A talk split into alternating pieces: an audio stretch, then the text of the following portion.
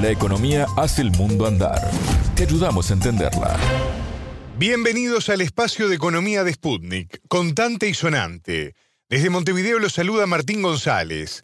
Me acompaña Natalia Verdún. ¿Cómo andas, Natalia? Bienvenida. Hola, Martín. Muchas gracias. Hoy vamos a hablar de la economía chilena y de algunas medidas del gobierno para atender la inflación.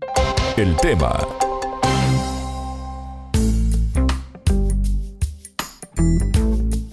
Natalia, hace unos días se conoció el dato referido a la inflación en Chile y no es muy alentador porque es la tasa más alta desde el año 1994, ¿no? Tal como decís, Martín, en mayo el índice de precios al consumidor aumentó 1,2%, acumulando 6,1% en lo que va del año y un alza de 11,5% en los últimos 12 meses. Efectivamente se trata del mayor incremento de los últimos 28 años, pero además es desalentador el dato porque se espera que sigan ese proceso de alza hasta por lo menos alcanzar el 13%, según dijo la presidenta del Banco Central, Rosana Costa. Si bien estamos en un momento de escalada inflacionaria a nivel global, como ya lo hemos hablado acá en varias oportunidades, según el informe de política monetaria del Banco Central, en el caso de Chile, el principal factor tras el alza continúa siendo el aumento de la demanda durante 2021. En diálogo con Sputnik, Álvaro Gallegos, experto en regulación financiera, ex asesor del Ministerio de Hacienda y superintendente de pensiones durante la segunda administración de Michelle Bachelet, esto fue entre 2014 y 2018, catalogó el panorama como difícil. Te propongo escucharlo. La entrevista. Nos esperan un par de años de altos niveles de inflación. Obviamente que eso es una muy mala noticia, sobre todo para los hogares eh, más pobres que tienen pocos mecanismos de defensa frente eh, a, la inflación y sus presupuestos se ven muy afectados. Tampoco está, eh, digamos, auspiciosa la evolución de las tasas de interés.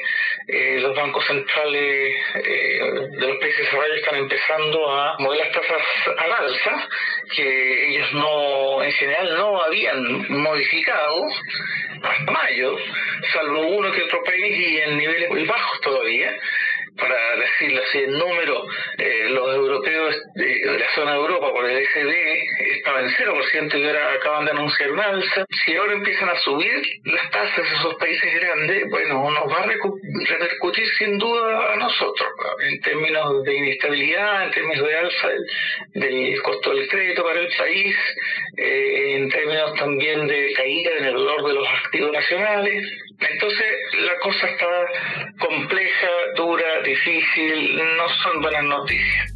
Natalia Gallegos hacía referencia a las tasas de interés y vale la pena recordar que la Reserva de Estados Unidos anunció hace poquitos días un aumento que es el mayor en 30 años, ¿no?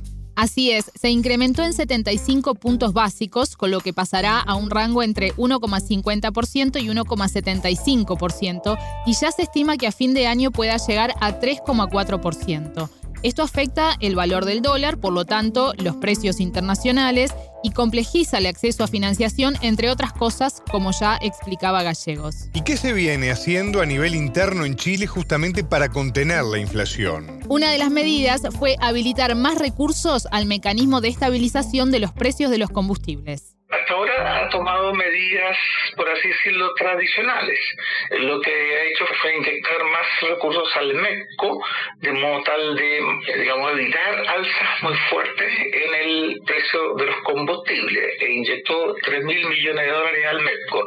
No recuerdo cuánto es el monto que aplicó a un fondo para las parafinas, pero también hay un, un monto importante y yo diría que esa aplicación de recursos fiscales en, en, orden a reducir el precio de las parafinas que bajaron casi en 300 pesos el litro, eh, me parece eh, una cierta novedad que es buena por cuanto la parafina la consumen las familias más pobres y por lo tanto su uso de recursos fiscales enfocado en las necesidades de los hogares de menores ingresos. En el caso de la inyección de los 3.000 millones al MECO, la verdad es que no me convence mucho, pero bueno, ya está hecho. Y no me convence porque finalmente eso beneficia principalmente a las familias de mayores ingresos que son las consumidoras de bencinas Eh, eso por un lado. Y por el otro, estimula eh, el consumo de combustibles fósiles. Entonces, eh, ahí hay una cierta contradicción que, claro, en, las emergencias a veces uno tiene que tener algunos renuncios, pero hubiese esperado que tal vez hubieran sido más imaginativos.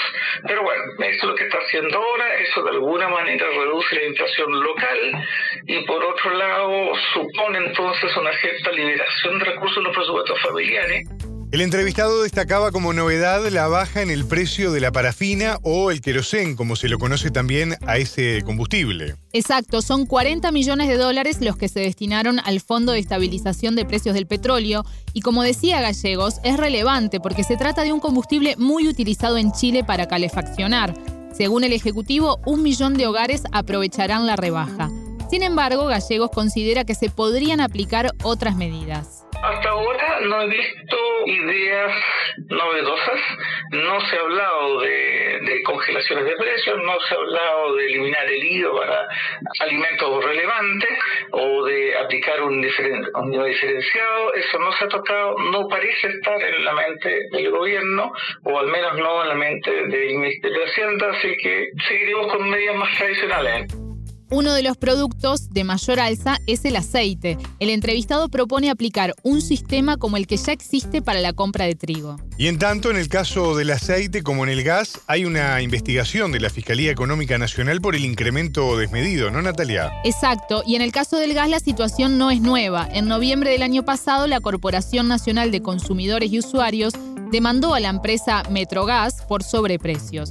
Y a fines de mayo, un reportaje de Chilevisión lo hizo masivo, esa información, al revelar que durante los últimos cinco años, y gracias a un resquicio legal, la empresa percibió entre 350 y 400 millones de dólares de ganancia por cobrar un sobreprecio de hasta 20% a los hogares. Una cosa interesante sería aplicar un esquema similar al de Cotriza, que funciona para el, para el trigo, y que también darle que funciona como estabilizador del precio del trigo, haciendo un poder comprador y verdad de, ese cereal. Eh, eventualmente hacer algo similar para los aceites comestibles podría ser algo interesante de evaluar, porque de esa manera se interviene un mercado que está muy, muy concentrado, porque hay básicamente dos grandes importadores en, Chile del aceite comestible, que es eh, Watts y Tres Montes, y que ellos lo importan, ¿no es cierto?, en grandes en camiones, y acá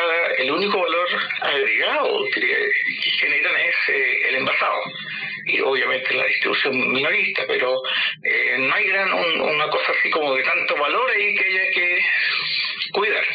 Eh, también hay otros problemas que eh, el gobierno recién está advirtiendo, que es el, el mal comportamiento del mercado doméstico y, y, uno, y un ejemplo que acaba de, reventar ante la opinión pública el asunto del gas, ¿verdad?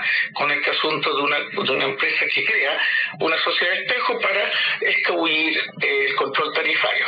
Entonces, a mí me parece que el gobierno podría hacer muchas cosas más, pero claro, son, son eh, temas complejos, y hay mucha gente nueva en los ministerios y es posible que no sea tan fácil para ellos entender con rapidez el problema en su cabalidad. Eh, pero bueno, eh, ese tipo de cosas me gustaría que se empezase a evaluar. Escuchamos a Álvaro Gallegos, él es experto en regulación financiera, ex asesor del Ministerio de Hacienda y superintendente de pensiones durante la segunda administración de Michelle Bachelet entre 2014 y 2018. Muchas gracias, Natalia. A vos. Contante y sonante desde Montevideo.